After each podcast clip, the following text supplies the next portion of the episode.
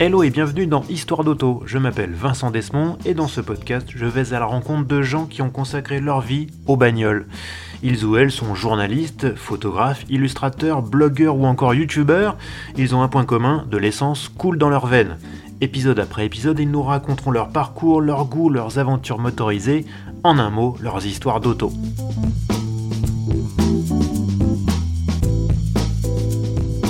Mon invité est un aventurier, un vrai. Au fil des années, il a multiplié les raids aux quatre coins du monde, cumulant au total plus de 100 000 km sur route, pistes et chemins à travers 58 pays. Mais son plus grand fait d'armes, c'est d'avoir effectué un tour du monde en Porsche 928. Un périple pas banal de 60 000 km en 3 mois et demi sur 3 continents, réalisé en famille avec ses deux enfants, Baudouin et Thibault. Dans ce 36e épisode d'Histoire d'auto, je reçois Philippe Delaporte, l'aventurier en 928. Salut Philippe. Salut Vincent. Ça va? Très bien. Dans ce podcast, j'ai l'habitude de vraiment de, revenir aux sources de la passion, tout ça. Mais là, je pense qu'on va avoir tellement de choses à raconter sur tes raids qu'on on va pas revenir à... Souvent, je demande quel est ton premier souvenir d'auto. Euh, mais là, je pense que ça va être trop, ça va, être trop compliqué. Donc, on va, on va, on va s'intéresser directement à cette, euh, à cette, euh, espèce d'idée de, de raid, d'obsession pour les raids que, que tu as eu depuis, j'ai l'impression, quasiment toujours. Euh, dans ta jeunesse, tu as vraiment ces deux passions, l'auto et l'aventure. Et je crois qu'elles ont été nourries par, par des écrits, notamment ceux de, du regretté André Costa dans, dans l'autojournal. Exactement. Moi, j'étais passionné par ces récits d'aventure en voiture euh, quasiment de série, lorsqu'il est en Afghanistan avec des GS, euh, mhm. au Tchad avec une SM, au Pakistan avec une Audi. Donc, je, je dévorais cela. Et puis, j'ai eu un livre qui a été flash, qui s'appelait Le chemin de la liberté, qui était un tour du monde en fourgonnette de chevaux. Mhm. Et ça, ça m'a complètement scotché. Donc euh, j'ai eu la chance d'avoir une tout a, tout a démarré par une une 4L que j'ai eue euh, pour mon bac et puis euh, un étudiant j'ai parlé à un copain on était étudiant en médecine on travaillait pas beaucoup et on s'est motivé et on est parti à 19 ans en Iran. Tout a démarré à ce moment-là. Je crois même que tu as fêté tes 20 ans, ton anniversaire de tes 20 ans à Téhéran. Exactement, exactement. Le seul restaurant du voyage pendant deux mois. et ça a été vraiment un coup de foot ce voyage avec énormément d'ennuis mais de très gros ennuis. Euh, bloc cylindre fêlé, enfin des, la voiture jointe culasse à refabriquer en plein, en plein pays kurde. Mais on a quand même ramené la voiture. Et ça, ça a été pour moi un, bonheur. Le copain, ça a été un désastre. Il m'a dit jamais, jamais plus je repartirai en voiture. et le coup de foudre a démarré et la passion pour ce genre d'aventure a commencé. Mais alors, ce, ce, raid en, Iran, c'était le premier que tu as fait. Le mais, tout premier. Mais mais avec la 4L, t'en as fait d'autres Alors, avec cette 4L, bah, tous les deux ans, j'ai fait un total de 4 voyages avec cette voiture. Tous les deux ans, je suis reparti. Donc, euh, deux ans après, je partais traverser le Sahara avec un autre copain. Traverser le Sahara Ouais, traverser le Sahara jusqu'au Niger, aller-retour.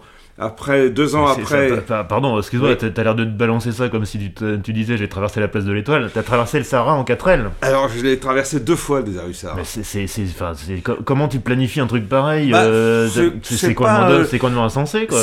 Il faut effectivement planifier, il faut préparer, il faut se renseigner parce que il faut surtout faire preuve de, euh, d'humilité. C'est un terme qui est très important quand on va dans les contrées un peu sauvages parce qu'il faut se renseigner, ça, voir ce qu'il faut comme équipement, comme piste, comme route. En plein cœur du Sahara, on roule en convoi, on part pas comme ça à l'aventure, il y a un convoi de 5 voitures. Mm. Après, il faut savoir pour l'autonomie, pour l'eau, parce qu'on boit quand même 10 litres d'eau par jour. Hein. C'était le Sahara au mois d'août, hein. c'est quand même pas la meilleure période. C'est top, quoi. il fait combien 50 degrés? Ah Oui, à, l'ombre, mais il n'y a pas d'ombre, donc euh, comme ça, tu es, tranquille. Mais donc ça, c'était le deuxième voyage. Le troisième, c'était le Cap Nord, mm. avec ma, petite amie qui est mon épouse hein, depuis 37 ans. Mmh, mmh. Euh, on est monté au Cap Nord. Un le... petit choc thermique là pour le coup. Ah voilà, voilà. Là c'était même si c'était l'été, c'est pas très chaud. Mais le grand grand voyage avec cette 4L, c'était le dernier que j'ai fait. Ça c'était en 84 en construisant la voiture en partant d'un autre châssis parce qu'elle était quand même un peu fatiguée. Et là, je suis parti 4 euh, mois, euh, dont un mois avec ma petite amie qui elle s'arrêtait à Niamey au Niger, elle avait mhm. déjà son, un job, et j'ai continué jusqu'au Zaïre, avec un retour du Zaïre sur un cargo africain avec ma voiture dessus, et donc ça, ça a été le, le déclic absolu. Quoi. ça, ça a été le quatrième et dernier voyage avec la 4L. Et alors, on va on va faire un avance rapide jusqu'à jusqu'à cette idée complètement folle qui a fini par germer dans ton esprit de faire un tour du monde en voiture. Oui. Et, pourquoi en 928 Alors, pourquoi en 928 Déjà, la 4L a été stockée en Dordogne, dans une maison de famille que l'on a. Elle y est toujours. Elle a donc toute son histoire, elle est encore avec de la latérite à l'intérieur, comme si elle rentrait d'Afrique, surélevée, l'échappement sur le toit. Et mes deux fils ont, baigné, disons, dans ces aventures, puisqu'ils l'ont conduite dans les champs. Enfin, cette voiture, elle, elle, les a marqués, donc euh, ils la connaissent par cœur. Et puis, j'ai deux voitures de passion. Euh, que je rêvais d'avoir et que j'ai la chance d'avoir, c'est une Jaguar Mark II et une Porsche 928. La 928 m'a marqué lorsqu'elle est sortie. Il y en avait une euh, dans la ville où j'habitais, dans les Yvelines, en 78. Je tournais autour de cette voiture, je l'ai photographiée dans tous les sens et je savais qu'un jour j'aurais une 928 et une Mark II si possible. Donc j'ai les deux. Et puis, bah, tout, tout a démarré quand un soir, un de mes fils m'a dit, alors c'était pas du tout prévu, même si je les emmenais souvent à droite à gauche et des passionnés de mécanique, de sport mécanique, un soir, un, fils, mon fils m'a dit, un de mes fils m'a dit, avant que je travaille sérieusement, il faut qu'on fasse un raid comme tu avais fait. Et là, ça s'est passé ici, on a sorti la carte, on a dit on va où et avec quelle auto. Hmm. La Jag ou la Porsche. Parce que je voulais faire de la route, c'était pas pour aller faire l'Afrique. J'ai un Defender aussi, un châssis court mmh. bâché. Je lui dis, on ne prend pas le Defender, on va pas y faire des dunes. Et donc, il m'a dit, ah non, surtout pas, pas l'anglaise, on prend la, 928. Donc, ça a démarré comme ça. La 928, quand tu l'as acheté, de, de, sauf erreur, c'était en 2008. C'est ça. Elle avait déjà pas mal de bornes. Elle avait 100 000 km, mais elle était dans un état impeccable. Elle, était, elle avait fait 4 pages dans une revue euh, euh, l'année précédente. Quand j'ai appelé le vendeur, il me dit, écoutez, cette voiture, je vous préviens tout de suite, elle est comme neuve, je ne vous la laisserai pas conduire. T'imagines oh Tu vas acheter la voiture, le gars te dit, euh. je vous préviens à l'avance, c'est une voiture extrêmement sophistiquée, puissante. Euh, non, non, il n'y a pas de problème. J'y vais. Et quand j'ai eu la voiture, euh, voilà, on a, on a, alors on est resté copains, hein, mais je ne pensais pas à l'époque, et lui non plus, que cette voiture allait partir comme ça, voyager. C'était pas l'objectif. L'objectif, c'était d'avoir cette voiture, et je l'ai eue pendant 3-4 ans dans, la, dans les conditions normales. Hein. Bah évidemment, avant de te lancer, déjà tu t'es pas tout de suite lancé dans un tour du monde. Tu as déjà fait, on va y revenir, une petite sorte de répétition générale, mais avant de te lancer, tu as dû faire quand même pas mal d'aménagements dans la voiture. Ah oui. C'est-à-dire que là, il faut, il faut tomber sur les bons, euh, les, les, bons partenaires mécaniciens, mmh. préparateurs, parce que la 928, elle n'a pas été conçue pour aller affronter des mauvaises routes. Mmh. Néanmoins, comme le faisait André Costa à une autre échelle, c'est tout à fait possible. Simplement, il faut un peu ménager la voiture, anticiper, prévoir euh, qu'est-ce qui va éventuellement lâcher. Et au final, il n'y a qu'une chose qui me bloquait sur la voiture, c'est les deux boîtiers électroniques. en me disant là c'est pas réparable tout le reste on peut un peu ceux qui pilotent le moteur ben voilà et là si ça tombe en panne et là le mécanicien me dit mais pas du tout t'en prends deux autres on va les reconfigurer comme des, avec des nouveaux composants comme ça tu auras deux boîtiers équivalent à des boîtiers neufs qui seront en secours, et s'il y a quoi que ce soit, tu les changes. Et à partir de là, j'ai dit, banco, on prépare la voiture. Ça a pris un an pour cogiter un petit peu hmm. comment c'est une 4 places, il n'y a pas de roue de secours, une roue galette. Hmm. Donc là, à un moment, on se met dans les conditions, il faut toujours se, se mettre dans le, dans le contexte, en disant, voilà, qu'est-ce qu'on fait, si elle chauffe, si on crève, et il faut de la place, donc déjà on supprime les sièges arrière, euh, il faut deux roues de secours, c'est pas la même dimension avant-arrière, il n'y a pas la place de les loger donc je dis on va la mettre sur le toit. Hmm. Mais sur le toit, je veux pas des barres de toit qui se dé... L'expérience africaine prouve qu'il faut que ça soit bien ficelé, bien arrimé. Hmm. Donc là, je suis tombé sur un, monsieur extraordinaire qui s'appelle Jeff, euh, qui avait un, atelier de préparation de véhicules, entre autres pour le Dakar et qui a tout de suite conçu ce qu'il fallait comme je le souhaitais. Je lui dis, je veux pas. Donc on croit que la roue est posée sur le toit, mais il y a un renfort incroyable à l'extérieur, intérieur. Il a aussi conçu les grilles, il a fallu protéger les phares. Relever la voiture. Donc là, je suis passé avec euh, deux mécaniciens qui étaient des vrais génies, Igor et Paul, qui ont, eux, qui la connaissent par cœur. Parce que c'est une 928, c'est un peu particulier quand même. Hein. C'est, euh, beaucoup veulent pas trop toucher à ce genre de voiture, parce qu'elle est, elle était considérée comme une, la Porsche d'ingénieur. Quoi. C'est, un peu trop complexe. Un peu complexe, quoi. Donc, euh, mais après tout, en bon état, elle peut aller très loin. Simplement, il faut trouver les, les, gens qui la connaissent et qui savent travailler dessus comme il faut. Donc on a relevé la voiture avec une suspension euh, adaptée, renforcée, et puis après mettre un blindage, donc ça c'est le même préparateur, mettre une plaque de 8 mm d'aluminium pour protéger le moteur. Enfin il y a eu tout un tas d'aménagements adaptés à un voyage au long cours. C'était pas de faire un proto, c'était pas de faire euh, euh, encore une fois du tout-terrain, mais c'est se dire bon, on va trouver certainement des mauvaises routes. Donc il faut une voiture un peu plus haute, une suspension un peu plus forte, un peu de place pour mettre du matériel, Le réservoir fait 80 litres, on a emmené 4 bidons de 10 litres. Mmh. Euh, on avait donc 120 litres d'autonomie. Après, il faut prévoir un peu quand même de, bah, de pièces de rechange. Donc on a tout remis à neuf. Tout ce, même lorsque c'était globalement en bon état, je dis non, on remet à neuf. Et dans la mesure du possible, on emmenait les pièces de, anciennes en secours. Quoi. Mmh. Alors on n'a pas, on n'a pas emmené la, direction ni, euh, ni mmh. le pont, hein, mais euh, enfin ni les, les transmissions, mais la voiture était quand même très remplie au départ. Hein. J'ai l'impression que la préparation, ça fait aussi partie du plaisir, non? Complètement. Bah, C'est-à-dire que ce genre de voyage, le plaisir, il est avant parce que tu le vis un peu en, en, te projetant, en mmh. disant tiens, mmh. alors ça, ça, on va. Après, il y a bah, quand tu le vis intensément, et puis après, euh, donc c'est avant, pendant, après, hein, mmh. sans aucun problème. C'est-à-dire que des années après, euh, que ce soit pour mes fils qui, ont partagé ces aventures ou moi, on est totalement euh, dedans. Hein. C'est-à-dire c'est pas, c'est pas une, étape, non, non, ça fait partie intégrante de, notre vie, quoi. Alors, cher auditeur, euh, je ne vais pas vous refaire le laïus habituel. Vous pouvez suivre le, podcast sur les réseaux sociaux, Facebook, Twitter, Instagram. Vous pouvez du coup poser des questions. Et là, Philippe, j'ai une question d'un internaute qui s'appelle Nonox sur Twitter. Avant de partir, as-tu appris à démonter entièrement la 928 Non. T'as pas la non, parce que j'en ai pas les, compétences. En revanche, je savais, on, avait appris à changer euh, des pièces, euh, on va dire, faciles à, faire, comme la pompe à essence. Ça peut mm. arriver qu'une mm. pompe à essence, même si elle est neuve, euh, bah, soit... Et c'est arrivé, hein, dans, le Tour du Monde, à deux reprises, elle s'est bloquée parce qu'il y avait un, caillou dedans, parce que l'essence est vraiment souvent de mauvaise qualité. Mm. Donc ça, bah, il faut savoir où elle se situe, changer la pompe, changer le filtre. voilà, tout ce qui est bougie, allumage, c'est accessible. Donc on avait tout ça au cas où. Mais au-delà de, j'allais dire, des courroies de service et de, de la roue et éventuellement des plaquettes, euh, euh, on aurait été un peu en galère. Après, on trouve des gens, mais ces gens sur place savent travailler une 4L en Afrique, ça, ils savent tout faire. Mais la 928, c'est quand même un peu l'usine à gaz. Alors, on a des téléphones, donc on, il nous est arrivé de pouvoir appeler notre copain mécanicien pour, en direct, en disant, écoute, qu'est-ce qui, d'après toi, qu'est-ce que ça pourrait être? Là, il y a un petit bruit, et voilà. Alors, euh, on est en 2011. Tu te lances sur un premier trip, objectif l'Inde.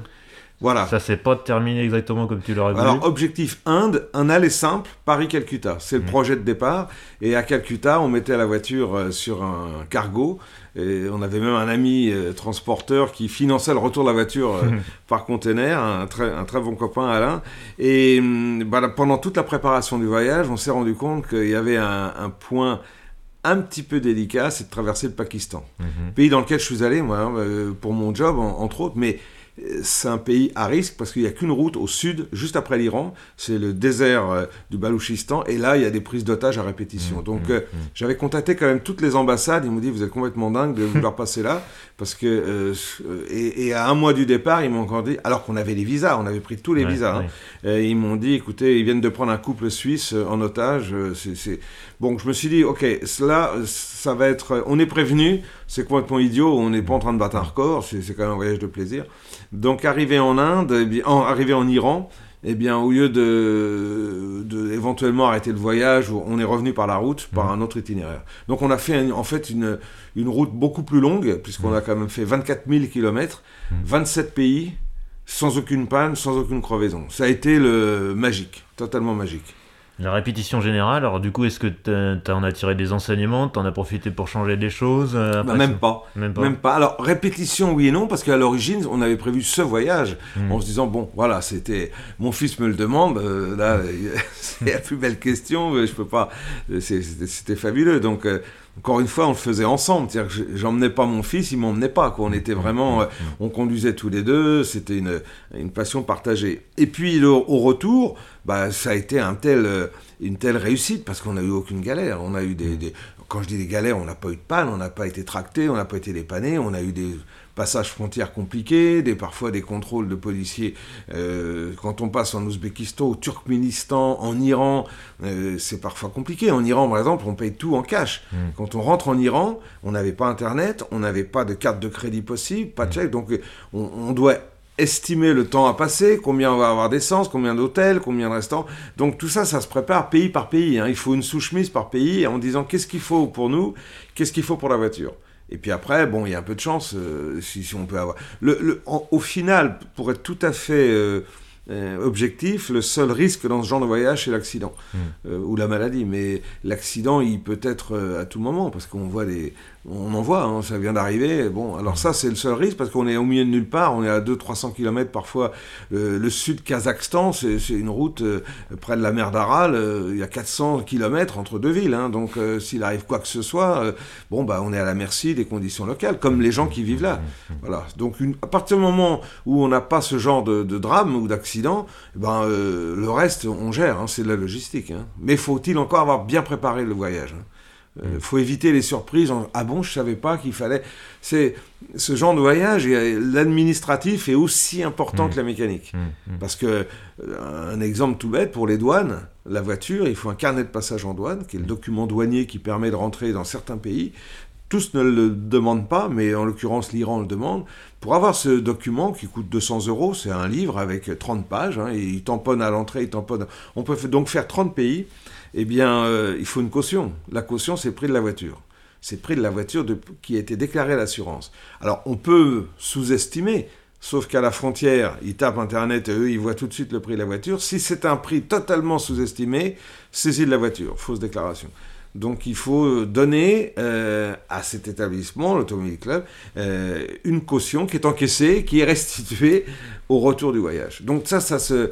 euh, on a vu des gens, ah bon, il faut un carnet? Bah oui, on, on en a vu en Turquie, on disant, nous, on va aller en Iran, je savais qu'en Iran, il faut le carnet. Ah bon? Ah non, je savais pas. Quand c'est une moto, c'est plus facile. Quand c'est une voiture, on est coincé. Et quand c'est marqué Porsche sur le capot, ils pensent tous que c'est un Cayenne euh, euh, très récent, quoi. Donc euh, voilà. Donc tout ça pour dire qu'il faut vraiment euh, bien se mettre dans le contexte et pas euh, partir comme ça en disant tiens dans un mois je prends la route, quoi. C'est pas possible. Un gros gros travail de planification. Ah, énorme, énorme, parce que tout ça après, ça permet de dérouler le voyage euh, en minimisant. Il faut se renseigner vraiment sur la qualité d'essence. Alors on a des informations, puis après on en découvre d'autres. Mais là, on savait qu'on allait avoir des endroits où il y a que de l'essence avec un octane de 80. Donc la 928, elle marche pas avec du 81. Elle peut marcher avec du 95, Mhm. mais pas trop en dessous. Donc au mieux, on avait vu qu'on trouvait du 90, qu'ils appellent là-bas le super, en Ouzbékistan, au Kazakhstan. Et dans ce cas, on avait prévu des, eh, des bidons de d'octane plus, Mhm. de façon à remonter de 5 points.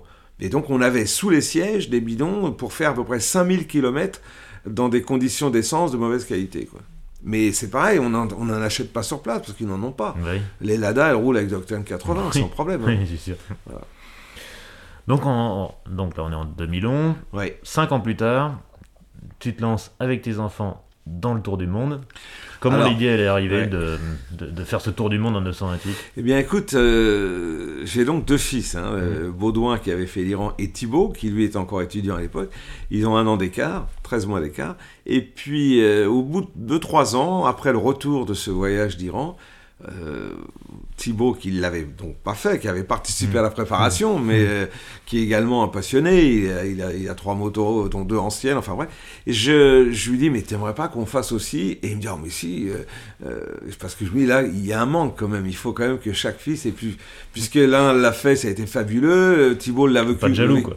Voilà, puis il l'a vécu par procuration, mais il n'y a rien de tel que d'y participer. Donc on, on se, on se décide à préparer un autre voyage, pas le même, et on, et on vise Tokyo. La voiture était quasiment prête au niveau des, des modifications. Il fallait refaire tous les consommables, les enfin tout ça, les suspensions, les freins, mais euh, les préparations des supports, des blindages, des grilles, tout ça, c'est en état. Quoi.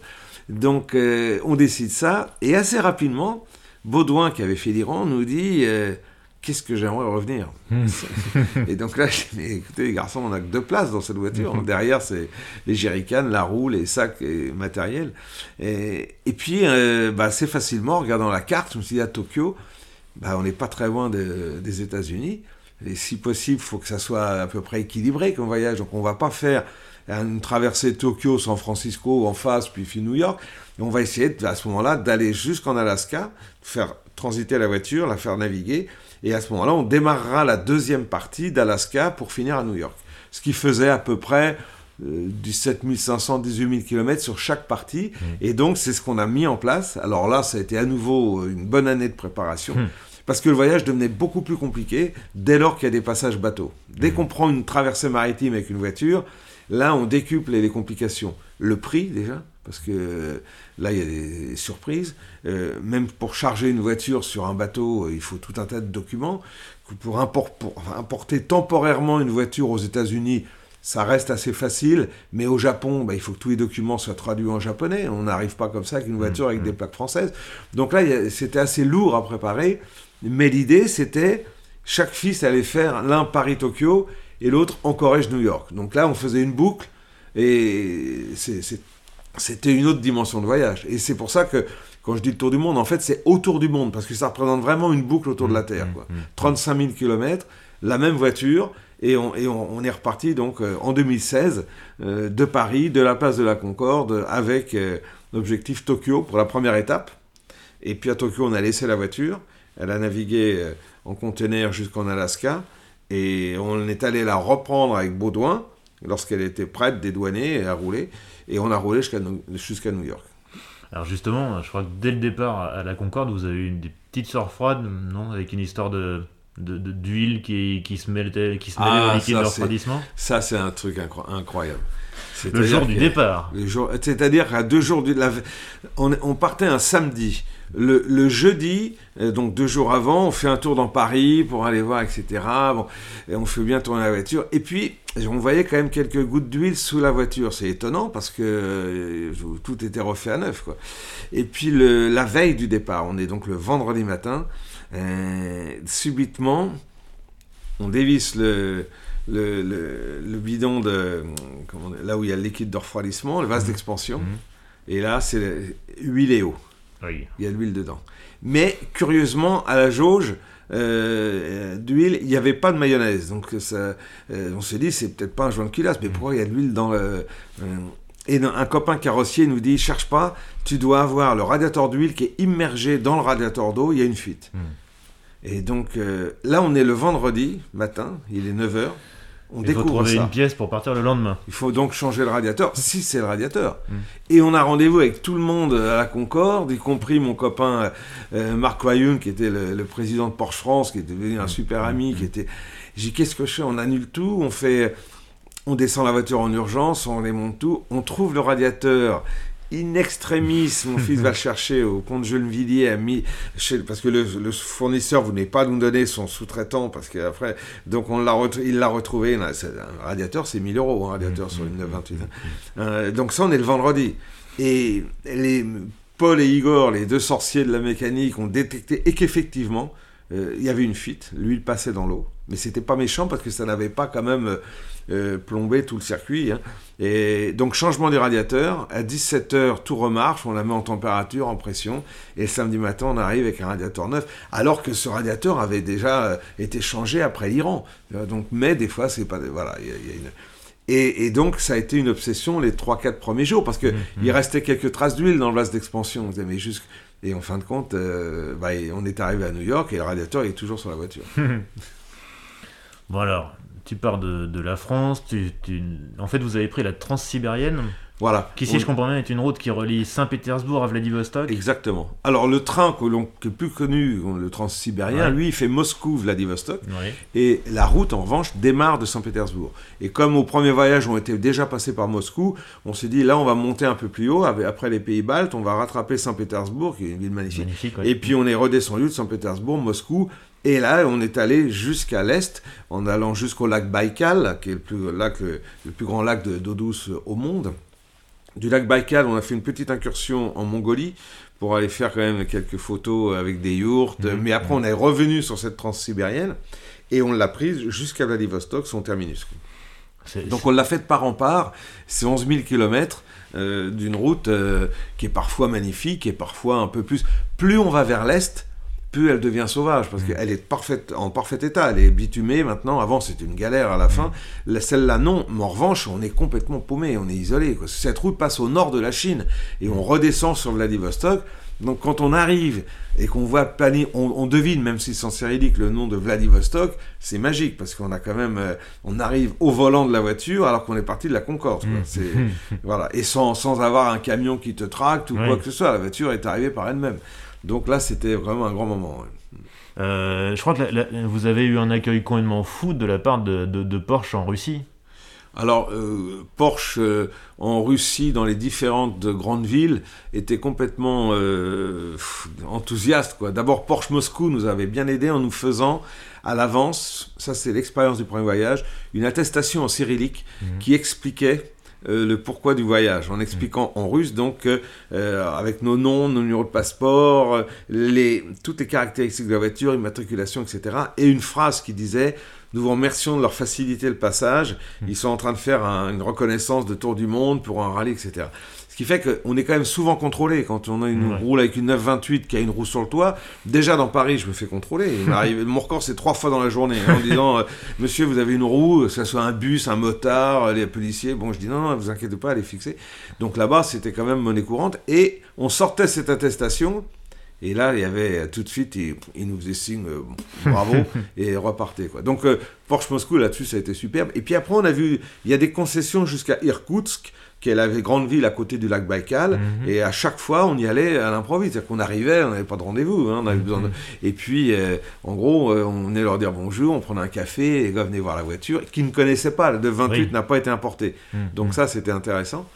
Et puis ça, ça a été euh, bah, un bonheur jusqu'à l'arrivée. À Vladivostok, euh, alors à Vladivostok, on prenait un ferry. Ce ferry était de, réservé de pratiquement un an. Hein. Il, y a, deux jours de traversée, deux nuits à bord, avec mhm. une escale en Corée du Sud. Et après, on débarquait au Japon, mhm. à côté d'Hiroshima, c'est le port est mhm. Sakai Minato. Et le jour où on a débarqué, c'était les 30 ans de Thibaut, de mon fils. Donc c'est un, un, souvenir extraordinaire. Et puis après, bon, on est allé voir Porsche Hiroshima. Mmh. Pareil, hein, en Japon, les, les, Porsche étaient. Euh, euh, ils ne savaient pas quoi faire. Ils voulaient à chaque fois laver la voiture. On leur disait non, non, non, laissez-la comme ça, c'est son histoire. Quoi. Vous ne voulez pas une voiture neuve. Quoi. Voilà.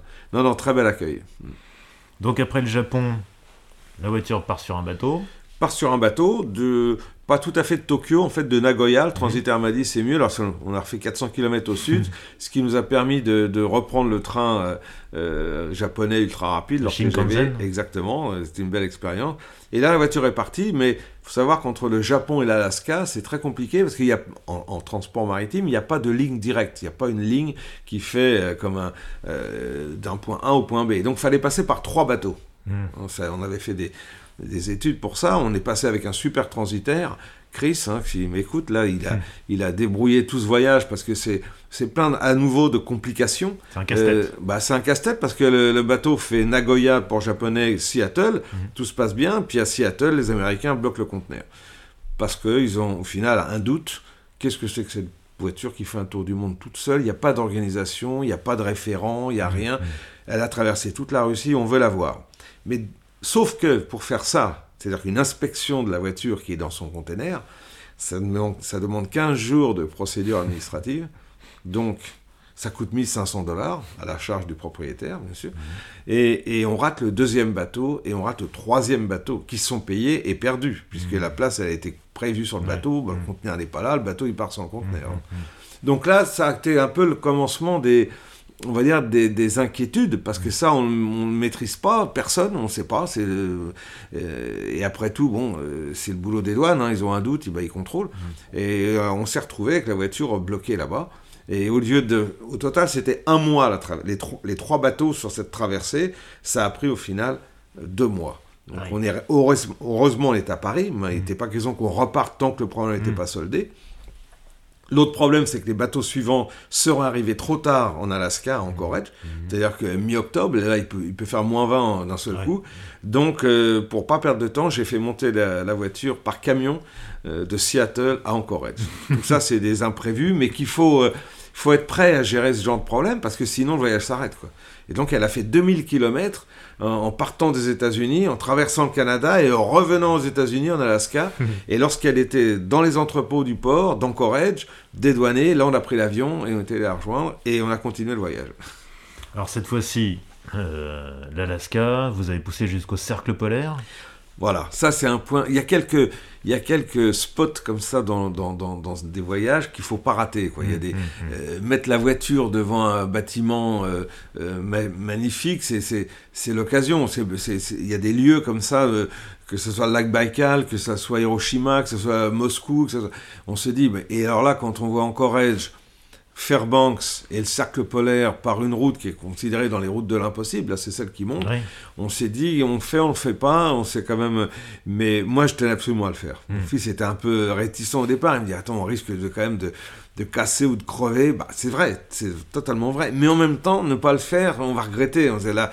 Donc on a fait une journée de piste, aller-retour, juste pour faire la photo hmm. où c'est marqué Arctic Cycle. Hmm. Et là, on a fait cette photo. Ça a été prodigieux. On, tous les moments un peu intenses comme ça sont les meilleurs au final. C'est marrant parce que de l'extérieur, on se dit... Euh, traverser la Russie, ça doit être super dur. En fait, finalement, euh, on a l'impression que le plus dur, ça a été de, de partant d'Anchorage, d'aller jusqu'au cercle polaire. Ah bah, c'est le plus, euh, c'est le plus risqué. Parce qu'on est sur une piste, à un moment on a une petite tempête de neige. Bon, cette piste, euh, le moindre problème, il n'y a aucun dépannage. Donc ils nous avaient quand même prévenu, quand vous quittez Fairbanks, si vous avez besoin de 20 litres d'essence ou d'un dépannage, c'est 1400 dollars. Hein. on fait partir un, camion. Et sur cette piste, on ne croise que des très gros camions mmh. qui descendent de la base pétrole. Donc il y a, un forage au nord. Donc ces camions-là, ils monopolisent la piste euh, ils vous voient même pas, quoi. De jeter la voiture euh, sur le côté parce que euh, ces gars-là, ils sont payés autant, hein, donc ils font les, allers-retours. C'est le salaire de la peur, quoi. Ah bah ouais, ils ont, ils ont des gros monstres là, et puis et puis ils font pas et la Porsche, ils la devinent même pas. Et puis sinon, on voit que des pratiquement c'est des 4x4, c'est des gros Dodge, c'est des Raptors, c'est des, des, des, voyages organisés aussi de Fairbanks, on peut faire ça, mais c'est des minibus un peu tout terrain relevés. Donc on a avec la 28, c'est pour ça que c'est un peu, euh, c'est un peu insolite, c'est un peu décalé, mais en même temps c'est tout à fait faisable. il suffit de pas rouler trop vite et puis euh, la piste est damée quoi. Après bon, faut pas y aller quand il fait moins 20 parce que là euh, c'est pas, c'est plus tellement praticable. Mais là ça s'est très bien passé, si ce n'est que on se sent un peu seul quoi. Mmh. C'est évident, toujours. C'est ça en fait le la particularité de ce voyage, c'est que très souvent on se dit waouh, là on est, tout va bien, mais on est dans les mains de la voiture quelque mm, part. Mm, mm. Même lorsqu'on est sur les périphériques de Tokyo ou de Saint-Pétersbourg, on se dit waouh, si le moteur s'arrête, là, qu'est-ce qu'on fait? Il n'y a pas d'assistance, il n'y a pas un téléphone que l'on peut appeler, mais bon bah il faut, euh, il faut y croire hein, parce que c'est, on est venu pour ça. On a préparé la voiture et puis après, euh, euh, elle tient. C'est pour ça qu'elle est, elle est quand même totalement magique cette voiture parce qu'elle a, elle elle a jamais toussé, elle a jamais calé, elle Enfin, c'est complètement fou, quoi. Alors vous avez fait des, drôles de rencontres hein, pendant ce voyage, notamment j'ai retenu euh, en, redescendant d'Alaska par le, Canada, vous êtes tombé sur un couple d'expatriés français qui chassaient l'ours. Alors voilà, qui était, euh, qui, s'approche. Euh, euh, c'était, ouais, c'est en plein, en plein, plein Canada. Là, c'était assez froid. Et puis on voit un gros 4x4, un, un, Dodge, je crois, un Ram, qui nous dit Hello, mais qu'est-ce que vous faites là avec cette voiture? Tiens, un couple de Français qui était, qui avait carrément changé de vie, qui vivait dans une sorte de mobilo, mais qui était passionné par la chasse, par la pêche et qui commençait à nous montrer le dernier ours, l'ours qu'ils avaient abattu, elle aussi, hein, la femme. Hein, euh, euh, et là, ils nous ont fait très peur parce qu'ils nous ont dit, mais alors vous êtes équipés là au niveau de la neige? C'est-à-dire, bah, vous avez des chaînes, des trucs. J'ai dit, ah non, on n'a pas ça, on a les pneus neige et boue, euh, M plus S, mais ça s'arrête là. Ah non, mais faites très attention, la semaine dernière, il est tombé 20 cm dans la nuit. 20 cm.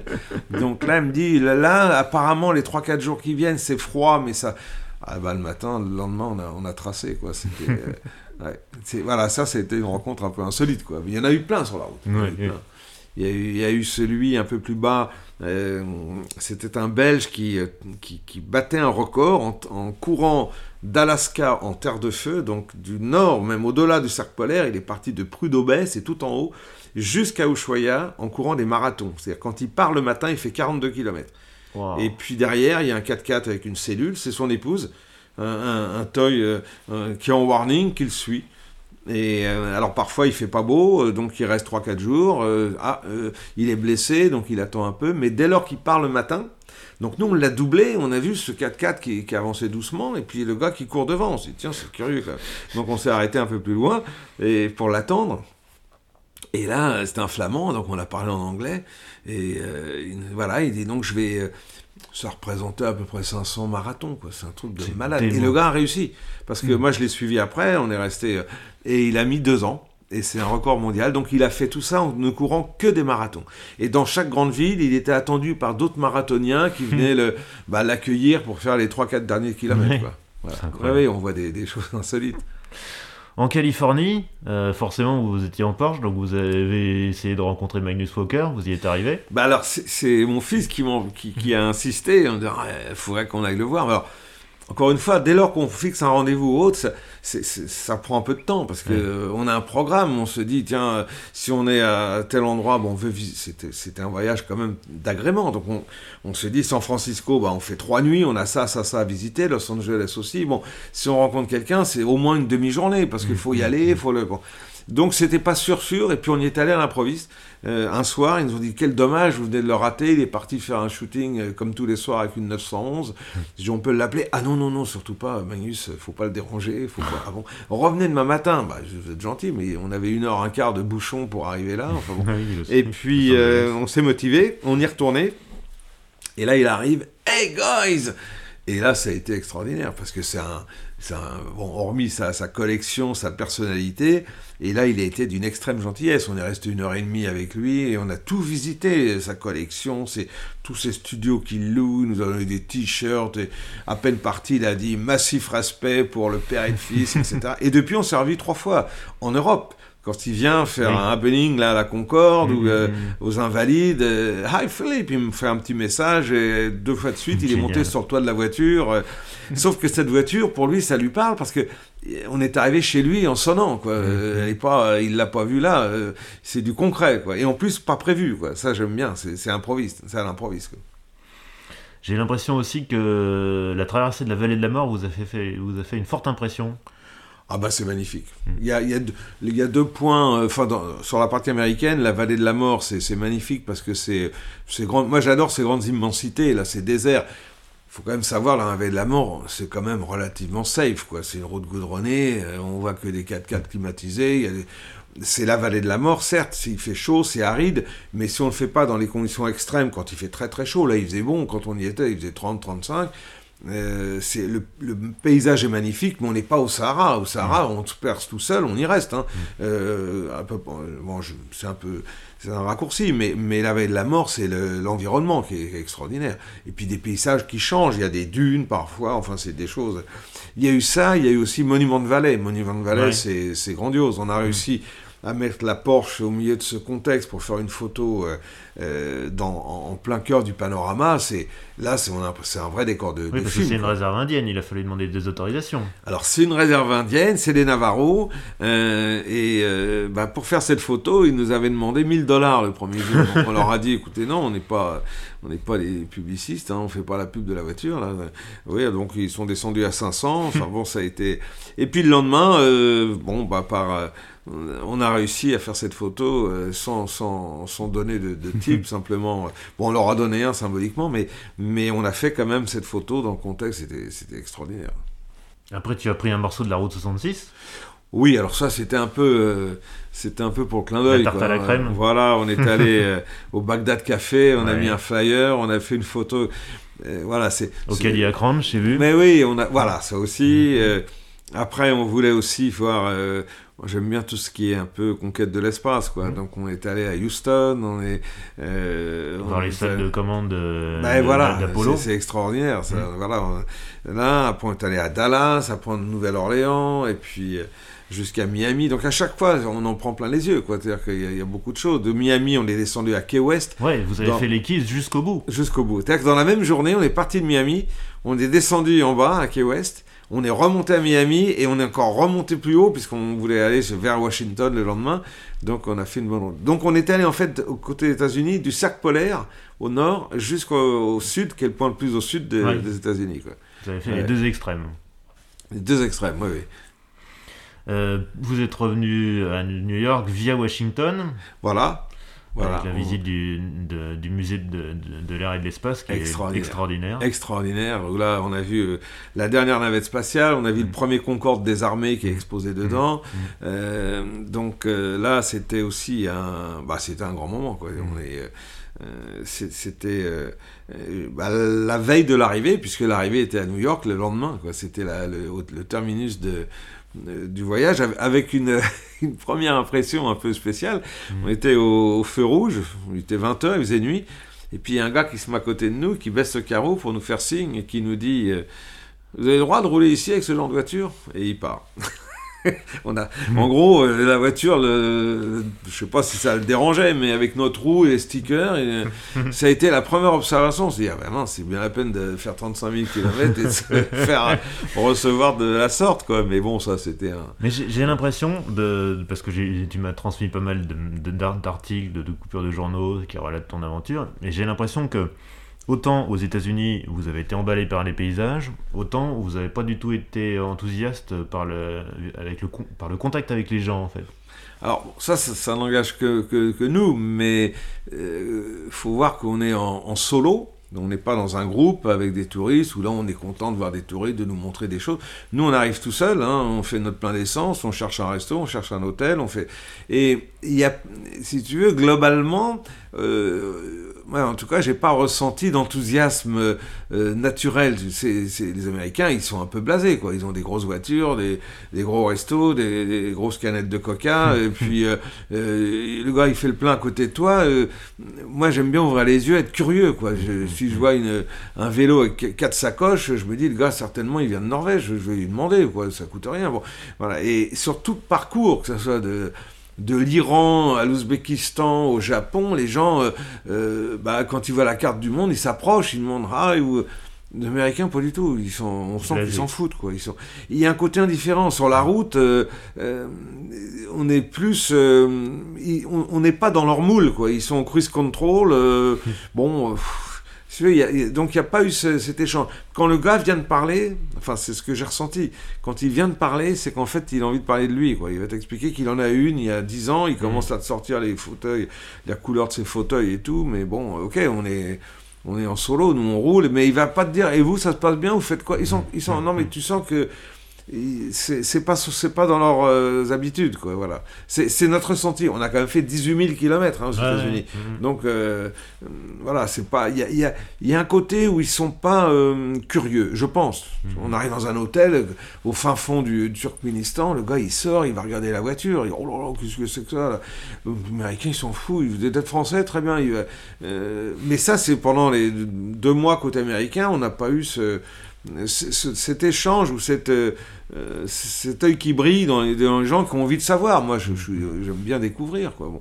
Mais c'est comme ça ça, ça, nous a pas. Alors, on en a vu quand même. Hein. On a vu des passionnés, euh, plus euh, au Canada, par exemple, de Club 928, qui nous ont organisé une journée complète avec tout le staff. À Vancouver, c'est ça? Vancouver C'est ça. Très Vancouver, fantastique. Ça, le, le, président du club avait 8 928. Il a organisé. il, nous offre... il avait lu qu'on avait eu un problème en Russie avec le filtre à essence qui avait euh, une impureté qui a bloqué la pompe, donc on l'avait changé. Bon, ben, il nous a offert un filtre à essence signé des membres et puis un drapeau canadien. Enfin voilà. Hmm. Non, c'est des, des fous. C'est-à-dire que il y avait une phrase qui nous a marqué dans la soirée avec ces gens. Il y a leur chef mécano du, du, du, club, là, ils étaient venus avec une dizaine de 928 nous a dit, et ça, honnêtement, ça fait, ça fait plaisir parce que c'est pas l'objectif, mais euh, nous, c'est un voyage personnel, on se fait plaisir avec une voiture qu'on aime beaucoup. Ça s'arrête là, quoi. Et il nous a dit, vous nous rendez fiers de nos voitures. en gros, le fait de la mettre comme ça sur les routes et de faire un tour du monde, et moi, je suis très proche du Club 928 en France, qui nous ont euh, également euh, supportés, qui nous ont, euh, qui ont participé aussi, qui étaient très présents au départ, à l'arrivée, et encore, on se voit régulièrement. bah, c'est vrai que ça a permis euh, indirectement de remettre un peu à 928 euh, dans la lumière, quoi, parce que cette voiture, grâce aux articles de journaux ou à ton émission comme aujourd'hui, mhm. euh, j'ai toujours entendu dire oh la 928 c'est un gros char, c'est toujours en panne, ça mhm. consomme beaucoup. Ce sont des, ça c'est des conneries parce que c'est une voiture en bon état, que de la 2 chevaux à la 928, elle va très loin. Le problème de la 928, c'est une voiture compliquée, mhm. les pièces sont relativement onéreuses, donc souvent pas forcément bien entretenues, donc cette réputation de la voiture, quand tu démarres, tu as tous les voyants qui s'allument et puis euh, il y a des problèmes. Euh, au final, euh, si on cumule tous les voyages qu'on a fait, on a roulé 64 000 km avec cette voiture, il n'y a pas une seule panne. Mm-hmm. Bon, on, peut prendre n'importe quelle voiture moderne, j'entends parler, il y a toujours un problème de la carte machin, le truc, voilà quoi. Donc c'est une voiture quand même magique. Et ça c'est super, parce que aux États-Unis, bon, la 928 elle est connue, Mais en France ou en Europe, c'est ça que j'apprécie parce que on, se rend compte que ça la remet un petit peu dans sa, dans sa vraie valeur. C'est une auto qui était extraordinaire pour l'époque, qui a été décriée pour, pour plein de raisons, mais parce qu'on l'a assimilée à la remplaçante de 911, ce qui n'a rien à voir. C'est une GT avec un gros moteur à l'avant, comme une Panamera euh, de l'époque. Mais au final, c'était une voiture euh, très très euh, performante, confortable, technique, et, mais qui n'a pas eu, à l'époque, je trouve, qui n'a pas eu... Bon, en tout cas, peu importe, moi, cette voiture m'a toujours emballé. Donc, quand je l'ai vue, j'ai trouvé ça tellement incroyable, futuriste. Mm, mm. Pour moi, une voiture, c'est un moteur quand même. Faut que, là, quand on voit ce V8, celle-là fait quand même 330 chevaux, 275 mm, chronos. bon, c'est une voiture qui est, qui est quand même d'une robustesse et d'une tenue de route. C'est une autoroutière, évidemment. Donc, il ne faut pas la mettre autour de Corse ou sur une course euh, sur la corniche euh, mmh, mmh, mmh. entre Cassis et Menton, quoi, c'est sûr. Voilà. Moi, ce que je retiens surtout, c'est non seulement effectivement vous n'avez pas eu de panne, mais vous n'avez même pas eu une crevaison. Pas de crevaison. C'est incroyable. C'est incroyable et ça reste. Euh, alors j'ai été très bien conseillé hein, par un ami Philippe qui était distributeur de pneus qui m'a dit il faut mettre ces pneus. J'étais sûr, il me dit oui tu mets du Pirelli M plus S. Je dis bon, bah écoute, ok. et on est parti sur l'Iran. On a fait quand même des très très mauvaises routes là sur le mmh, Kazakhstan, mmh, euh, sud du Kazakhstan. Il refaisait une partie de la route, donc euh, ça a été, euh, c'est un chantier de 6000 km. On voit rarement ça, avec des tronçons de, je crois, 80 km. Donc on avait 80 km de bitume neuf, et d'un seul coup on quittait le bitume, on descendait sur une piste faite au bulldozer, et là on roulait pendant 80 km, mais à, 15 km/h avec des wow. qui nous doublent en disant mais pourquoi ils roulent pas plus? Ils ont l'air d'avoir une voiture de sport. Et, on n'a pas eu une crevaison. Donc évidemment, autour du monde, j'ai remis les mêmes pneus. Et puis, bah, elle a toujours été équipée en Pirelli M 16. Et depuis, euh, depuis un an quasiment, avec Pirelli euh, France, on est devenu très, très proches. Ils m'ont demandé de venir récemment, au mois d'octobre, faire une présentation, une journée au siège pour montrer à tout le staff la voiture et expliquer euh, bah, les, bienfaits et, la, solidité de ses pneus. Parce que honnêtement, euh, c'est primordial. Si, euh, si on crève tous les 4 jours, le voyage devient une tannée, quoi, une galère. Et puis on trouve pas les pneus comme ça hein, en Ouzbékistan ou, ou en Mongolie. Hein. Donc il faut être. Et donc on a deux routes de secours qui sont neuves. La route, la route qui est sur le toit a vu 39 postes frontières. C'est le pneu d'origine. Hein. Ce podcast n'était pas sponsorisé par Pirelli. Non, non. Euh, j'ai une autre question Twitter de Jean. Dans quel pays la 928 a-t-elle été le plus à l'aise? Euh, Ça, c'est une bonne question. moi, je dirais elle a été à l'aise partout dès lors que c'était une route euh, goudronné, euh, qui donnait parfois l'envie de rouler très vite, parce que hmm. c'est, euh, on a quand même des, par exemple au sud Kazakhstan, dans la partie de la route neuve, pas dans la partie qui est en travaux, on a vu des lignes droites de 30 km par exemple. Hein. On, avait, on avait pigé le compteur pour être certain, et donc là on avait envie de, là c'est sûr qu'elle était très à l'aise. Maintenant elle était autant à l'aise sur les autoroutes euh, au Japon où là on roule pas, pas vite du tout. la transsibérienne très souvent, c'est quand même une des grandes lignes droites. Donc, mais faut rester méfiant parce qu'il peut y avoir un trou. Mmh. Et plus on va vers l'est, et plus il fait froid l'hiver. Donc, ils doivent réparer cette route chaque année. Et les trous là-bas, euh, bon, là, c'est pas le nid de poule. C'est-à-dire que quand ils font un trou, ils le délimitent avec, un, avec de la peinture. Après, on voit un peu plus loin, ils ont creusé. Alors ils mettent un cône devant, le cône bah, il disparaît avec les camions qui le foutent en l'air. Et puis à la fin, on arrive sur un trou qui est fait 1 mètre de long, 40 cm de large et 50 cm de profondeur. En fait, ils ont exploité au maximum pour bien le remplir après et le refaire pour pas que ça craque. Donc là, on tombe dedans, c'est fini, le voyage s'arrête. Donc, euh, quand bien même euh, la route est belle, si on aperçoit quelque chose, faut tout le temps être prêt à dégainer à droite ou à gauche et, parfois c'est difficile parce qu'il y a plein de camions, euh, si c'est proche d'une grande ville, voilà mais elle a été à l'aise. Euh, et même sur les pistes où on roulait pas fort, mm. euh, bon bah il n'y a pas eu de, de roues desserrées ou d'amortisseurs qui partaient. Euh, voilà, la voiture est restée. voilà. Mais son terrain quand même de prédilection, c'est les grandes routes. Hein. Euh, alors ces derniers temps, c'était un peu compliqué de voyager, mais tu, as quand même réussi à faire un, dernier petit raid jusqu'en Islande. Exactement. Alors tout récemment, l'année dernière. C'était au mois de juillet 2021, mmh. donc euh, euh, alors même j'avais dit la voiture repartira pas. Elle a été tellement magique cette voiture. Maintenant, il faut la respecter parce qu'elle nous a tellement donné. Et bah ça m'a ça, a été plus fort que, que moi et avec bon mes enfants maintenant étant bah, tous les deux mariés un, un papa enfin donc euh, j'ai relancé un très vieux copain et qui m'a tout de suite dit où tu veux quand tu veux. Je dis écoute, hmm. voilà, on va aller prendre l'air, la voiture est prête, on fait une bonne révision euh, vidange, euh, bougie et, et pneus neufs et on part quoi. Et on est parti sur l'Islande. Euh, pareil, c'était un peu une préparation parce qu'il faut prendre le bateau pour y aller avec sa voiture. Le bateau part du nord du Danemark, il y a deux jours de mer, deux nuits à bord, escale aux îles Féroé.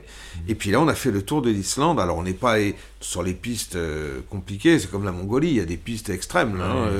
C'était pas le but. Il y a une route qui ceinture toute l'île. National One. donc, euh, euh, bah, ça a été un voyage euh, fabuleux. On a fait 5000 km au total, mais avec des, alors là, des, bah, des conditions qui sont très bonnes parce que la route est très bien goudronnée. on est en Europe quand même, hein. mmh, on peut payer en euros, en carte. Mmh. Bon. Et puis il y, a des, y a des paysages de malades. Quoi. C'est, on dit que c'est un morceau de lune sur la Terre, mais c'est réellement ça. Quoi. Des glaciers, des cascades, et puis la voiture qui est qui, euh, bah, qui, a vu son 39e pays, quoi, en fait. Hein. Donc ça, c'était euh, un super voyage, de très belles rencontres de Porschistes. Mmh. Le club Porsche classique euh, Reykjavik, qui nous avait, que j'avais contacté préalablement, qui nous ont organisé une journée complète, qui nous ont fait rencontrer par hasard leur photographe, le photographe de Porsche Allemagne, qui est euh, le référent, qui fait tous les grands, et qui était là pendant trois semaines pour faire un livre. Et donc, mhm. on a passé une journée ensemble. Il a, il a fait du shooting de la voiture dans tous les sens. Euh, donc voilà, tout ça, c'était pas du tout prévu non plus. Hein. Mhm. Euh, on devait se voir peut-être pour un dîner, et au final, on y sera encore, parce qu'il y a vraiment des passionnés, hein, partout. Hein. Alors, je pense qu'on peut dire que tu as une expérience assez inégalée de la moteur sur 4 roues. Alors, si, si l'un de nos auditeurs voulait se lancer à son tour dans un, dans un trip dans ce genre, qu'est-ce que tu lui donnerais comme conseil? Euh, au moins les deux P, c'est-à-dire la passion et la préparation avant de démarrer. Parce que sinon, euh, euh, il y a quand même des étapes parfois qui, où on s'est dit waouh, on, rentre dans un plan galère quoi. Si jamais euh, on est on a été refusé au Turkménistan par exemple, ils nous ont demandé une invitation que l'ambassade ici ne demande pas, ils nous ont dit on sait, mais nous on décide ça, on fait ce qu'on veut. Donc on est resté bloqué cinq jours dans un hôtel. Bon, donc faut pas craquer en disant bah tant pis, je rentre en avion, il y en a marre. Euh, ou l'histoire du container, mais qu'est-ce que c'est que ces galères? Bon bah tant pis, euh, je ferai revenir la voiture plus tard.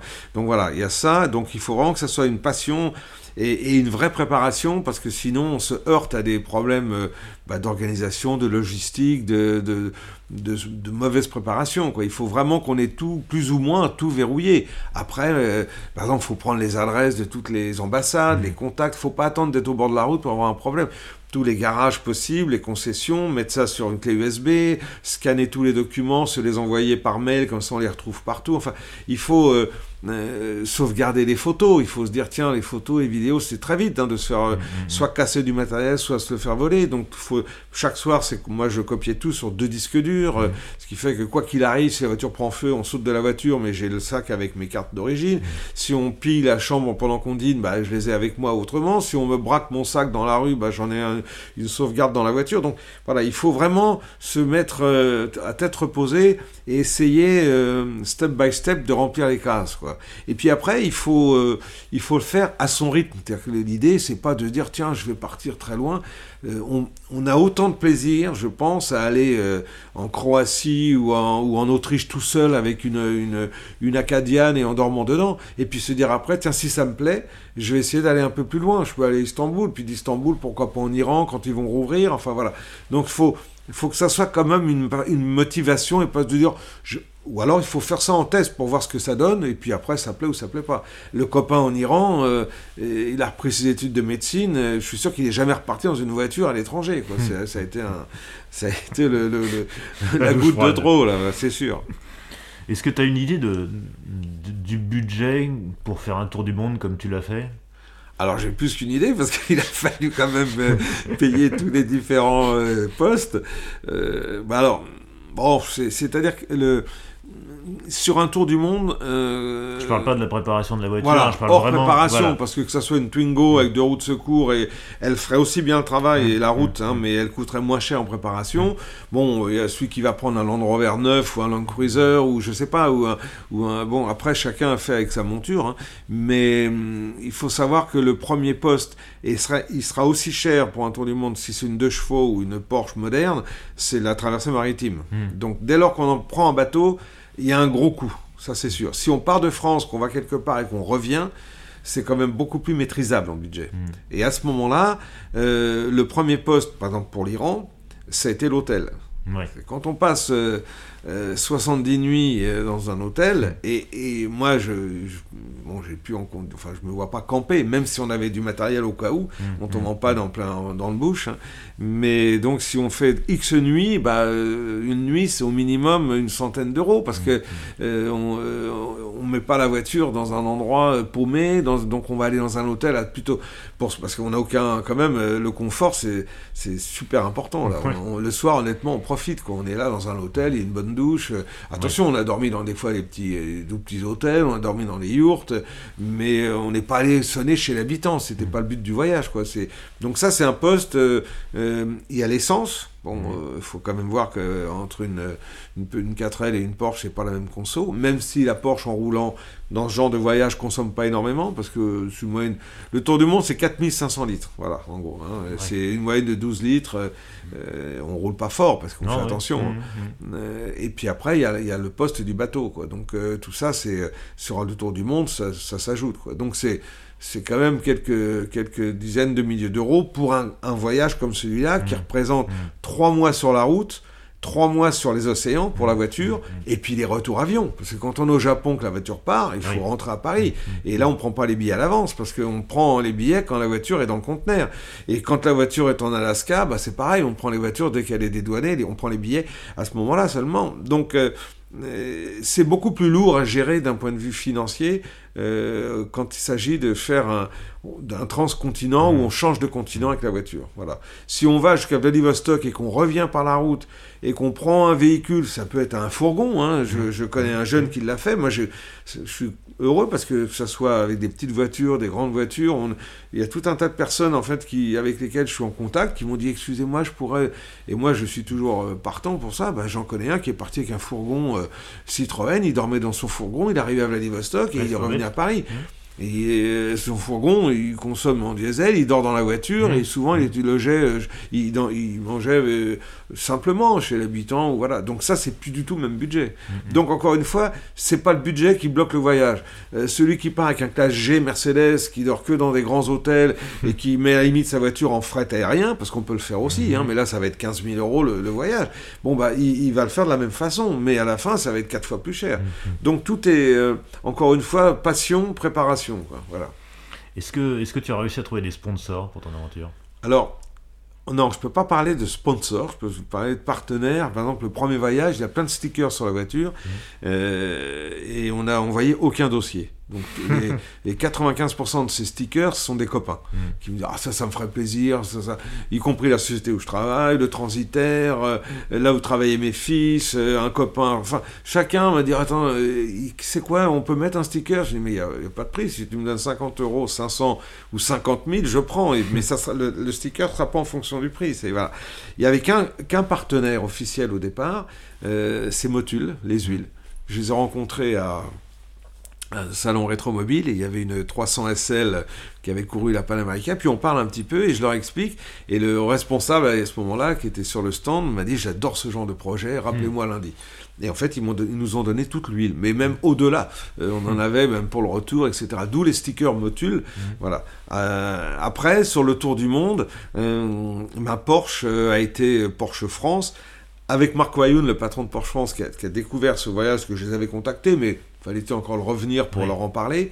Il a complètement flashé, on est devenus des super amis. Et, donc là, bah, au deuxième voyage, à trois semaines du départ, il, m'a dit Philippe, viens, je t'ai trouvé un petit budget. Je dis Mais je t'ai rien demandé. Il me dit Oui, je sais bien, mais ça me fait plaisir. Et, et du coup, c'est voilà. Donc là, Porsche nous a donné euh, une aide matérielle, mais tout ce qu'on. Le voyage était quand même autofinancé, sinon on ne serait jamais parti. Celui qui dit Ah, j'ai pas pu partir parce que j'ai pas eu de sponsor Ça, c'est. Oui, bon, d'accord, dans ce cas-là, on, aurait tous été sur la Lune, quoi. Ah, j'ai pas pu euh, voyager parce que la place était prise, quoi. Non, non. Il faut, euh, il faut partir. Après, s'il y a du plus, c'est un bonus. Ça permet de dormir dans un meilleur hôtel ou de, de continuer le voyage un peu plus loin. Mais, mais euh, honnêtement, c'est quand je, vois des fois, j'entends des copains ou des gens qui me disent ah, Tiens, je vais chercher des sponsors. Je dis euh, N'attends pas qu'après les sponsors, parce que sinon tu risques de pas partir. Quoi. C'est, faut pas, euh, on n'est pas en compétition. C'est, l'image, elle est, elle est fabuleuse, mais avec par exemple la Porsche, il y a une grosse communication. Porsche France, énormément. Euh, le centre de Porsche à Roissy, on est très amis, ils prennent la voiture. Mais ça, c'est un, un bonheur partagé. Porsche Stuttgart a fait venir la voiture en Allemagne, au Nürburgring, pendant une expo de trois jours avec Magnus Walker. Ils m'ont invité sur un rallye avec Porsche Museum. Mm. Mais ça, c'est, c'est parce qu'on a fait ce tour du mm. monde. Je leur ai pas dit, je peux. Ils m'auraient peut-être même pas répondu. Voilà. Donc je crois que les sponsors, c'est un plus. Si on peut en avoir, tant mieux. Et là, pour le tour du monde et pour euh, euh, même pour l'Islande, bon, on, a, eu par exemple les huiles. Motul à chaque, à chaque fois nous a donné les huiles. Coni aussi, les amortisseurs, bah, euh, moi je les avais équipés en Coni, donc, mais quand ils ont vu ça, ils nous ont aidés sur le deuxième voyage. et puis Pirelli, au troisième voyage, on dit Mais c'est incroyable, c'est vos pneus. En fait, il y avait une com qui a été faite sur leur site, sans que je le sache, et ça y est toujours. Donc ils m'ont dit Mais c'est fabuleux, donc on va vous aider. Voilà. Mais si j'avais dit Tiens, j'attends des, aides de chacun, bah, la voiture serait restée au garage. Hein. Alors je vais te poser une question qui va peut-être te paraître un peu indiscrète, mais comment tu fais pour mettre ta vie professionnelle entre parenthèses pendant des mois d'affilée comme ça alors, euh, faut un peu de chance. faut déjà d'un point de vue familial. Il faut bah moi j'ai une épouse qui est formidable parce qu'elle accepte ça. Je lui mmh. en parle. Alors, ah oui, mais bon, d'accord, mais elle sait que dès lors qu'on en parle, ça va se faire. C'est pas un caprice, tiens, et pourquoi pas? Donc, euh, ayant elle-même participé à des voyages, elle a fait Cap Nord, elle a fait un mois au Sahara avec moi dans ma Transafrique. Bon, euh, il a fallu gérer ça d'un point de vue euh, familial, mais c'était possible, parce qu'en même temps, on le faisait avec mes fils, donc même elle, elle mmh. trouvait ça fabuleux. Mmh. C'est c'est pour moi en tout cas c'est une expérience ou comme une forme d'éducation de, euh, de rêve parce que c'est mm. en plus mes fils qui me l'ont demandé au départ. Donc euh, voilà. Et puis après ben, euh, il faut dans une activité moi je suis pas indépendant donc mais je travaille dans un groupe où le président est un passionné de voyage aussi. On, voyage ensemble beaucoup sur mm. l'Afrique. Mm. on est dans une trentaine de pays dans le cadre du shipping des assurances des gros bateaux. Et il a suivi ça avec passion. Le premier voyage je le connaissais pas encore. Quand on a fait l'Iran. Et hum, lorsqu'on a préparé le tour du monde, lorsque je lui en ai parlé, il m'a dit euh, euh, ça me ferait tellement rêver de le faire. Je évidemment, donc j'ai pris trois mois de congé sans solde. donc ça, ça reste encore euh, une préparation. Parce que dans un budget, il faut mm. savoir que non seulement un voyage coûte, mais quand même pendant trois mois, je rapporte rien. Enfin, j'ai pas de salaire. Mm.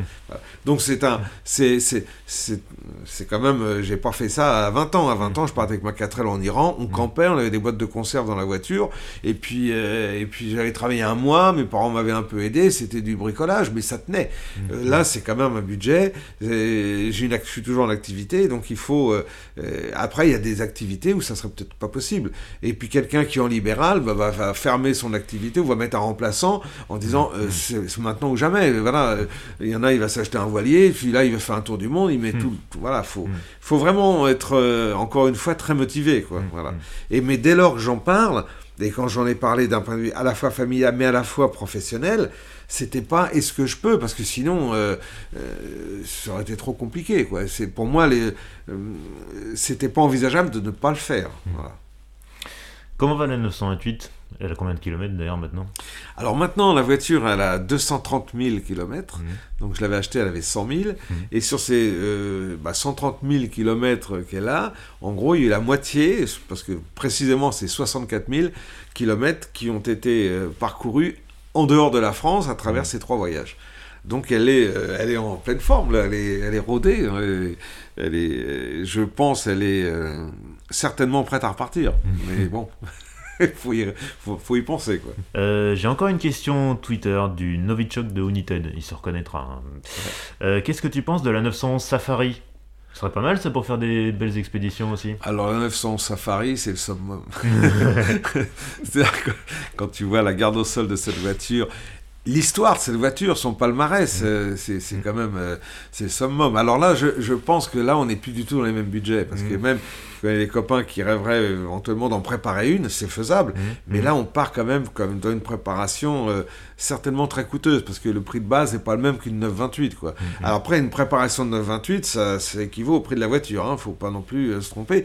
Mais la Safari, c'est sublime. C'est D'abord le look, euh, c'est terrible.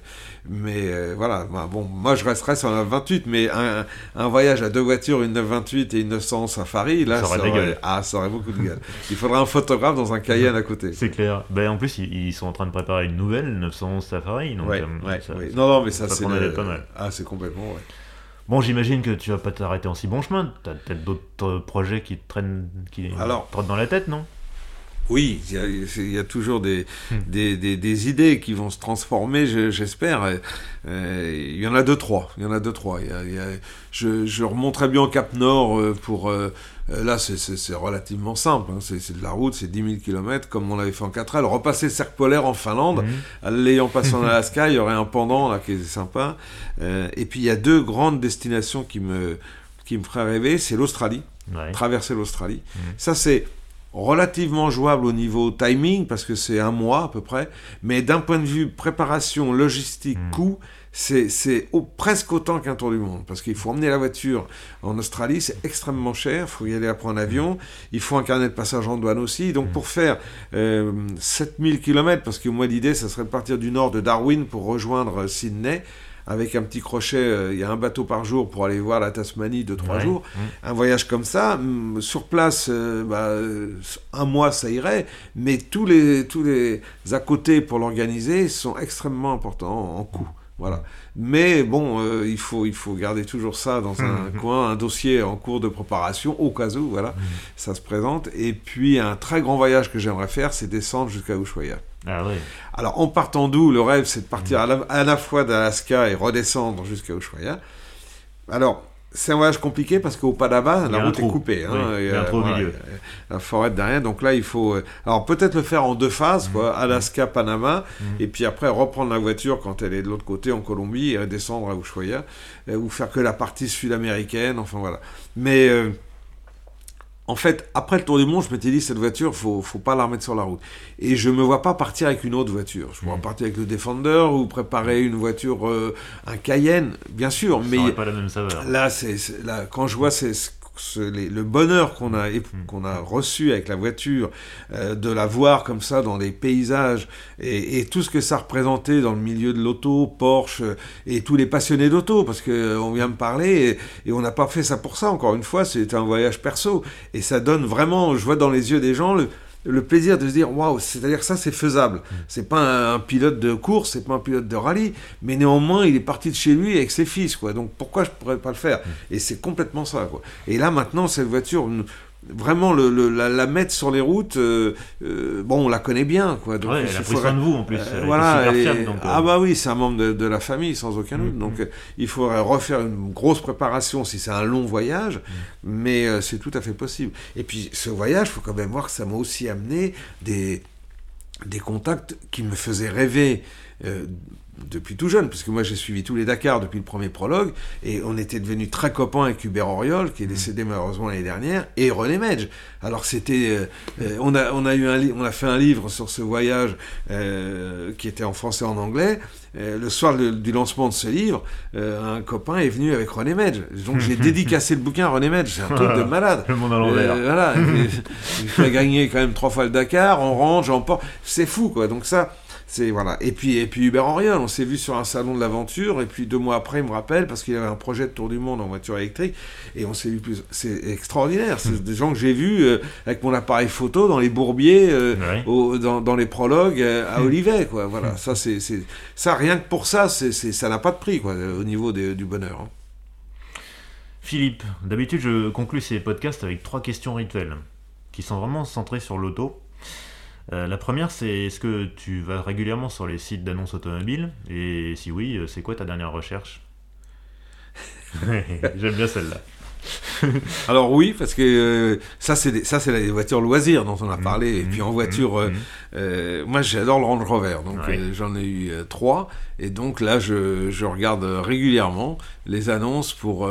j'ai eu deux L322 dans celui que j'ai actuellement, le TDV8 et je regarde les annonces du, de celui qui succédera à celui-là. Donc c'est pas le tour d'année qui vient de sortir, bien sûr, mais je regarde les L405 pour me tenir au courant de voir voilà les, prix baissent les équipements voilà je suis toujours je suis toujours en recherche et puis il y a des voitures alors ça c'est juste pour le il y a deux voitures qui me font euh, complètement rêver mais que j'achèterais je pense en tout cas une pas mais je regarde toujours les cotes c'est pour moi le, graal de la voiture dans tout ce qu'elle représente c'est la Rolls Phantom ouais. je trouve ça complètement dingue avec mmh. son, son V12 BM donc euh, cette voiture, euh, à une époque, j'avais prévu un, tour du monde à bord d'une voiture comme ça, sponsorisée par la société où je travaillais, avec des capitaux du Moyen-Orient, et on était vraiment, euh, ça les avait fait flasher une voiture, une, fantôme blanche qui ferait une boucle, un peu comme la 928. C'est totalement possible. Hein, c'est quand même une usine à gaz. Hein, c'est une usine à gaz, voilà. c'est risqué quand même. Hein. Voilà. et, puis, et puis moi, je suis un adorateur bon des 4x4, mais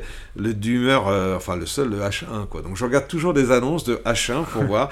Il n'y en a pas beaucoup en ce moment, il y en a que 5 euh, sur la 130, mais je regarde, voilà. Euh, ça, c'est. Là, on est dans l'inutile, hein, entre ah, le H1 C'est un C'est inroulable. Mais euh, quelle gueule et quel engin Parce que j'aime bien les vrais, les vrais tout-terrain. Ah bah là, on peut, on peut difficilement faire plus vrai que, que Donc ça. ça, je regarde parce que... voilà. la deuxième question, Rituel, c'est quel est ton meilleur souvenir de road trip? Enfin, on a passé une heure à en parler, donc je pense qu'on peut passer à la question suivante. Je pense pas que tu auras un meilleur souvenir de road trip que ce tour du monde. Non, c'est comme me dire le meilleur pays, mais c'est l'ensemble. En fait, l'image, si je vais te donner une image, c'est un l'écran de la voiture, le pare-brise de la voiture, c'est un écran de cinéma. Mmh, mmh, mmh. Et c'est ça, ça déroule et on voit des choses. Euh, on voit Monument Valley, on va voir euh, le lac Baïkal, on va voir euh, Persepolis en Iran. voilà. Et tout ça, ça déroule derrière un écran. Donc l'image, le souvenir, c'est que cet écran, il nous amène des paysages de dingue et il nous a amené 39 pays quand même. Hein, donc dans, derrière le même écran. La question, la troisième question, c'est celle du garage idéal. Sans limite de budget, tu as droit à 4 voitures faut quand même que ça s'intègre un peu dans ton mode de vie. Vas-y, open bar. Alors, euh, humeur achin, en dehors de ce que j'ai actuellement, hein, c'est, enfin, parce que moi j'ai trois voitures de passion là, mais. C'est, on crée un nouveau voilà. Non, non, c'est quatre voitures, tu as droit à quatre voitures, point. Alors, euh, hors de ce que j'ai, ah, en, alors, en comptant celle que j'ai euh, ah, bah alors là, si, si on a que tu bah, gardes, il est rempli. Non, non, il est rempli. Ah bon Alors vas-y. Ah, la boîte à jouer, elle est remplie, puisque moi, j'ai dans chaque secteur, euh, j'ai ce que j'aime. C'est-à-dire que bah, la, Jaguar Mark II, pour moi, c'est le euh, ce qu'on appelle la Sport Saloon, mais c'est mm. voilà, j'adore cette auto. C'est mm. le 3 litres 8, 220 chevaux, boîte méca, roue à rayon. Alors la, la, Jaguar Mark II qui est, qui est au garage, mm. la Porsche 928. Le Land Rover Defender, parce qu'il représente, euh, c'est comme une famille, et tous ceux qui ont des Landes se disent bonjour. moi j'ai fait beaucoup d'Afrique, et en 4L, mais pour mon boulot, j'ai vu 39 pays d'Afrique aussi. Hein. Eh bien, euh, le Land Rover, c'est c'est quand même le vaisseau du désert, quoi. Donc, le Land Rover, le Defender. Et puis, alors, en quatrième, bah, je peux remettre ma 4L, mais là, ça veut dire que j'ai les quatre voitures qui m'ont amené euh, euh, du bonheur. Maintenant, si je devais créer un autre, ça serait bah, une Fantôme, un H1, une Jaguar Type D, et puis, et puis, bah, déjà, c'est bien trois. Bon, je vais partir du principe que tu as déjà ton garage idéal. Ah oui. Comme ça, c'est bien. Et d'ailleurs, tu es le premier, en fait, euh, en, 36 épisodes, à avoir, son garage idéal. Ah oui. déjà, constitué. Et la dernière question, en général, c'est la plus dure. Si tu ne devais conduire qu'une seule voiture jusqu'à la fin de tes jours, ça serait laquelle? Oh bah, Sans aucun doute, 928. Sans aucun doute, parce que elle, allie tous les. La Mark II est compliquée. C'est une voiture, euh, par exemple, il n'y a pas de DA, il n'y a pas de direction assistée. Mm. C'est une voiture quand même de conception, elle est de 1962. Enfin bon, euh, la 928, elle est, elle est quand même la mienne, elle est de 89. Mais c'est une voiture moderne. Euh, entre, il y a une reprise extraordinaire, il y a, il y a, y a un silence, il y a ces il y a une ligne qui, est, qui est un peu intemporelle. On ne croit pas que cette voiture a plus de 30 ans. C'est, mm. elle était quand même en avance. elle freine extrêmement bien. Enfin, c'est bon, c'est une deux places, certes, mais au départ, c'est quand même une 2 plus 2. Mm. Euh, là, demain, on me dit, tiens, traverse la France, le Range ou la Porsche, c'est la même chose. Alors, mm. c'est pourtant une voiture qui est, qui est Young Timer. Hein, non, non, sans problème. Hmm. Philippe, je te remercie infiniment. Alors, on te retrouve sur les réseaux sociaux, sur Instagram. Oui. Philippe, euh, de, la Porte. Alors, as une page Facebook aussi? Sur une page Facebook. Je suis plus sur Instagram où je fais un mélange. Moi, j'adore les photos, les hmm. portraits que j'ai pu prendre à droite à gauche ou des paysages. Donc, je fais un, un mixte entre les voyages principalement avec la Porsche, mais j'ai remis aussi des photos avec euh, la 4L dans les différents pays, et, donc des portraits ou des choses insolites. Donc voilà, ça c'est Instagram, Philippe Delaporte. Et puis un site qu'on a fait quand même qui est dédié à ces voyages. Euh, en tout cas, les deux premiers, on n'a pas encore mis le chapitre Islande. Mhm. Et ça permet, ce site, on l'alimentait pendant tout le voyage. C'est-à-dire que tous les 2-3 jours, il était à jour au niveau de ce qu'on avait vu, en, en décrivant aussi bien bah, le musée à Washington que le musée de. ou que le mont Fuji, en expliquant à chaque fois. Et avec beaucoup de photos. Mhm. Et ce site, c'est Porsche 928 Expédition. Si vous tapez ça sur, ça sort tout de suite, hein, Porsche 928 expédition.com. Et là, il y a la préparation de la voiture, euh, le voyage euh, numéro 1 en, Asie centrale, le numéro 2, le tour du monde, et puis euh, tout le détail, comment on a fixé la roue, comment on a mmh, changé. Mmh. Il y a toute la. Vraiment, c'est fort détaillé, quoi, avec du texte et des photos. Donc je mettrai les liens vers ce site-là et vers ces, pages de réseaux sociaux en description de l'épisode ainsi que le lien vers ton livre, Alors, Autour du monde en Porsche entre père et fils. Exactement. Alors ça, c'est aussi une belle histoire parce que c'est Marc Mellet qui m'a contacté, qui est un aventurier après le voyage et qui m'a dit, il faut absolument... Euh, on se connaissait un peu avant, je l'avais rencontré sur un, salon, il m'a donné quelques très bons conseils, sur le, particulièrement sur le transitaire pour aller au Japon. Et puis, euh, au retour, il me dit, il faut faire un livre. Euh, il me dit, d'abord c'est un tour du monde, c'est pas un petit voyage, c'est pas fait avec un véhicule habituel, et surtout, tu le fais avec des tes fils. Hmm. Euh, et souvent, euh, à 25, 30 ans, les fils, bon, ils, voilà, ils vont faire ça avec des copains. Donc, euh, donc là, il dit, il y a trois facteurs qui font qu'il faut faire un bouquin. Et il faut le faire plutôt en français et en anglais. Hmm. Et donc, ça a été un super boulot parce que ce livre est, voilà, est sorti. Il était en Fnac. Moi, j'étais comme un gamin. Je le hmm. voyais dans les rayons à côté du livre sur Pescarolo. Enfin, ah bah oui. Voilà. Bah, super. Merci beaucoup, Philippe. Et puis, Merci à toi, c'était passionnant et on a passé un bon moment. Merci. Salut. Salut. Et voilà, c'est la fin de cet épisode d'Histoire d'Auto, un épisode qui vous aura fait bien voyager, je crois. Alors n'hésitez pas, si ça vous a plu, à vous abonner hein, sur toutes les plateformes de podcasting et aussi sur YouTube.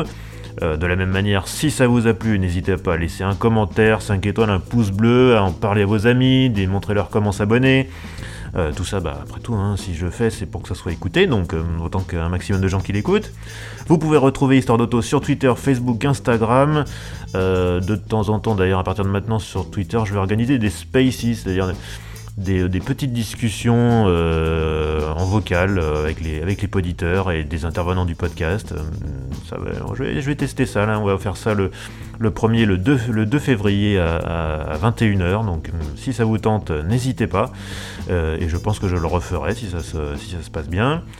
Euh, pour me contacter, vous avez l'email histoire d'auto au pluriel à gmail.com. Enfin, n'oubliez pas, Histoire d'auto, c'est un nouvel épisode tous les premiers et 15 du mois. D'ici là, ciao et bonne route!